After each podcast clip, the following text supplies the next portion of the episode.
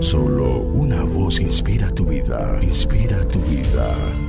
Una voz de los cielos, con el pastor Juan Carlos Mayorga. Bienvenidos. Y dijo Caín a su hermano Abel, salgamos al campo. Y aconteció que estando ellos en el campo, Caín se levantó contra su hermano Abel y lo mató. Génesis 4:8. Jamás permitas que el pecado te domine. He aquí un cuadro que muestra la reacción negativa a las preguntas del Señor, a su promesa y a su aviso. Este versículo, entre otros, revela la respuesta negativa de Caín a las preguntas de Dios, a su promesa y a su serio aviso. De los versículos 6 y 7, los cuales leo. Entonces Jehová dijo a Caín, ¿por qué te has ensañado y por qué ha decaído tu semblante? Si bien hicieres, no serás enaltecido, y si no hicieres bien, el pecado está a la puerta, con todo esto a ti será su deseo, y tú te enseñorearás de él. Esto viene a ser el tema principal con Caín y Abel como únicos personajes, la naturaleza espantosa del suceso y se ve marcado por la rigurosa brevedad de la explicación y la reiteración de las expresiones su hermano. Caín mata a su hermano Abel, gran hombre de fe que vivía como Dios manda. El descontrol de los celos y la envidia de Caín es el motivo por el que se vuelve el matador de su propio hermano. En lugar de asumir el dictamen del Señor, Caín desecha y repele a aquel a quien el Señor ha aprobado.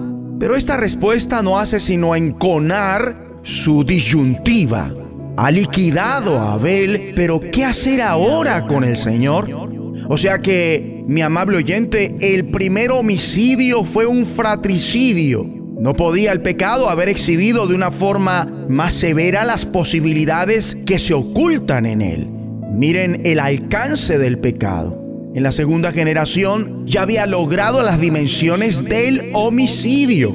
Es evidente que el término simiente de la mujer, según Génesis 3.15, debe sufrir cierta alteración. Aquí tenemos ya un suceso claro de cómo la simiente de la mujer se había vuelto en parte en la simiente de la serpiente, es decir, del diablo y Satanás. A partir de los versículos 9 al 14 se aprecia un diálogo entre Dios y Caín. Los versículos 6 y 7 no constatan las respuestas de Caín si es que las hubo. Es que la indagatoria divina de Caín y el posterior pronunciamiento de maldiciones se parecen al trato semejante que recibió Adán. Ya para finalizar, repaso lo que dice Génesis 4 en la última parte del versículo 8. Caín se levantó contra su hermano Abel y lo mató. O sea que el pecado de Adán se desarrolló hasta llegar al fratricidio en su hijo. Y actualmente, ejemplo, hasta el matricidio del hijo que le propinó a su propia madre alrededor de 30 puñaladas. Volviendo a Caín, él fue el primer ser humano que concede al pecado reinar en él, dominarlo y ser por esto alguien del maligno. Como dice Primera de Juan 3:12, como Caín, que era del maligno y mató a su hermano. ¿Y por qué causa le mató? Porque sus obras eran malas y las de su hermano justas.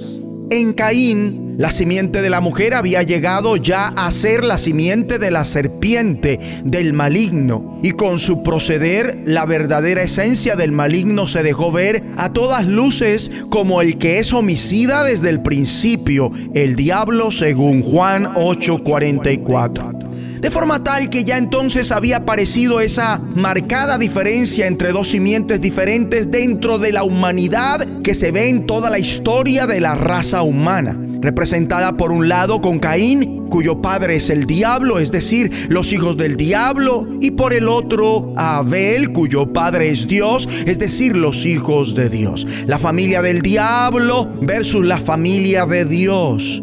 Con este episodio había iniciado la guerra espiritual que permanece hasta hoy entre las dos simientes, los dos reinos.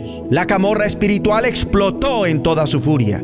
Ya lo que queda de las escrituras no hace sino seguir la pista de lo que hemos visto aquí, las dos simientes diferentes dentro de la humanidad que se evidencian en toda la historia de la raza humana.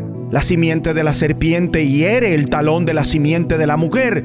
El injusto Caín mata a su justo hermano Abel.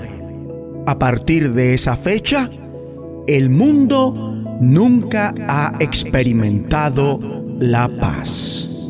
Oremos. Dios Padre, ahora y siempre con tu ayuda tomo el control del pecado sometiéndome a tus decisiones, aceptando tu perfecta voluntad. En el nombre de quien es el Santo, nuestro Señor Jesucristo